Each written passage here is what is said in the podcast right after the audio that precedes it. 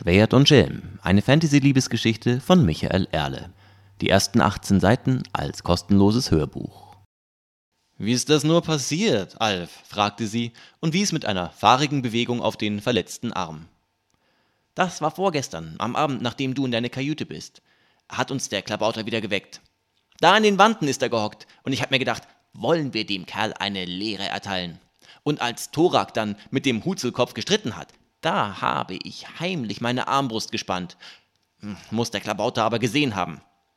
Wenn du deine Sehne so dehnst, dann wirst du dir noch einen Bruch holen, hat er gekehlt und mit den Fingern geschnippt. Auf einmal geht meine Zugstange oben in zwei und die scharfen Kanten fliegen mir entgegen wie zwei Wurfmesser. Oh, meine Nase habe ich wohl rausgehalten, aber meine Hand hat's erwischt. Elbus meint, es wird wieder, aber bis dahin dauert's noch. Wie lang? fragte Zoruna die Reihe hinunter den Medikus. Eine Woche, bis er schießen kann. Zwei zum Fechten. Verdammt. Selbst wenn die Truppe ohne handfeste Schwierigkeiten bis nach Kanchan kam, hieß das, dass sie bei der nächsten Heuerverhandlung keinen guten Schützen vorweisen konnte. Das würde den Sold noch einmal drücken. Der Klabauter hat sich aber seitdem nicht mehr blicken lassen. Es heißt doch immer, dass, wenn bei ihrem Schabernack Blut fließt, sie für sieben Tage verschwinden müssen. Hoffentlich. Neben Alf stand Amir, formell Zorunas Unterführer und tatsächlich ihre rechte Hand. Nein, da war nichts zwischen den beiden, aber auch ein Söldner muss sich auf irgendjemanden verlassen können. Zoruna verließ sich darauf, dass Amir die anderen schon in Position bringen würde für die möglichen Schwierigkeiten.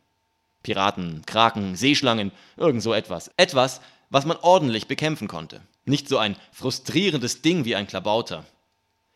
Sie setzte sich in den Schatten der Achtertrutz auf ein leeres Weinfass, erschöpft und mit dem furchtbaren Kopfweh eines Rumkaters. Das Fass war kein Fass. Diese Erkenntnis kam ihr einen Augenblick zu spät, als nämlich ihre Rückseite nicht den erwarteten Kontakt mit der Sitzgelegenheit bekam. Die Rückseite setzte vielmehr erst einen halben Schritt tiefer, unsanft auf den Planken des Decks auf. Harte Holzplanken, besonders widerstandsfähig. Jetzt neu das E-Book Schwert und Schelm für alle gängigen Reader. Alle Infos auf www.kopfloser-herzlose.de